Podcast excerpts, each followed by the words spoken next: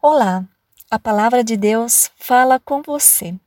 Sou Areli Krieger, ministra candidata da SLB designada ao período prático junto à Paróquia Sul de Curitiba.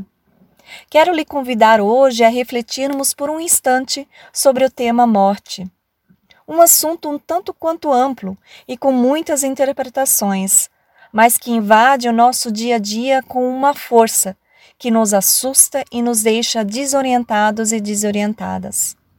De hora em hora, milhares de pessoas morrem vítimas de acidente de trânsito ou de câncer, e centenas de milhares recebem a notícia da morte repentina de alguém que amam. A pandemia do Covid-19, indesejada e inesperada, intensificou ainda mais essa realidade. É como se uma pequena cidade desaparecesse do mapa todos os dias, deixando familiares e amigos totalmente desolados. As tentativas humanas de enfrentar a morte são as mais diversas. Algumas pessoas tentam suprimir o pensamento da morte, outras a negam, outros ainda assumem uma postura de conformismo frente a ela. No outro extremo, podemos encontrar pessoas que estão tão preocupadas com a morte que acabaram desenvolvendo uma postura neurótica com relação a este tema. O quadro, portanto, é paradoxal. Em sua fuga da morte, as pessoas dela se tornam cúmplices. Em sua grande maioria, o comportamento das pessoas é determinado pelo medo da perda de parentes, de entes queridos, de amigos e amigas e principalmente em relação à perda da sua própria vida. Quase todo ser humano tem medo da morte. O medo é uma função de proteção da vida. Temendo, o ser humano se protege. Esse medo que se instala como função de proteção da vida não pode ser combatido.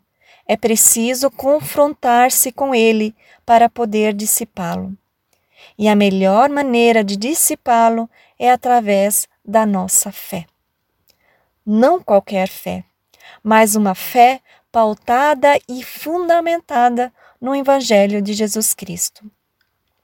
Hoje, o texto da segunda carta a Timóteo, capítulo 1, versículo 10, das senhas diárias, nos diz: Cristo Jesus, o nosso Salvador, acabou com o poder da morte e, por meio do Evangelho, revelou a vida que dura para sempre.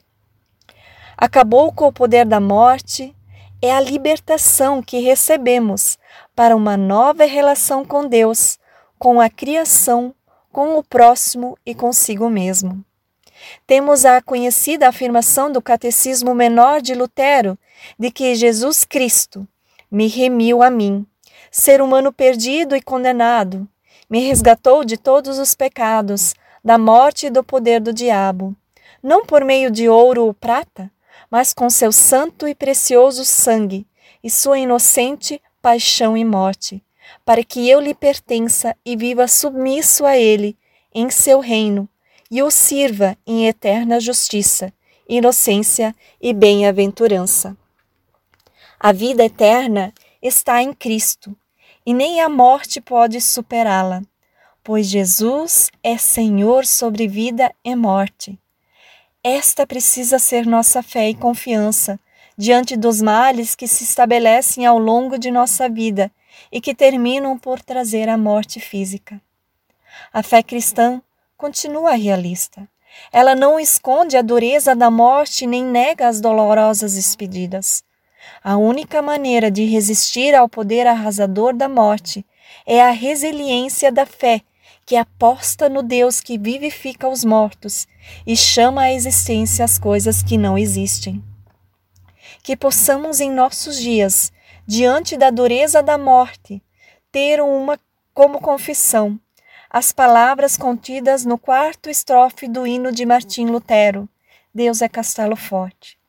Se a morte eu sofrer, se os bens eu perder, que tudo se vá. Jesus conosco está. Seu reino é a nossa herança. Amém.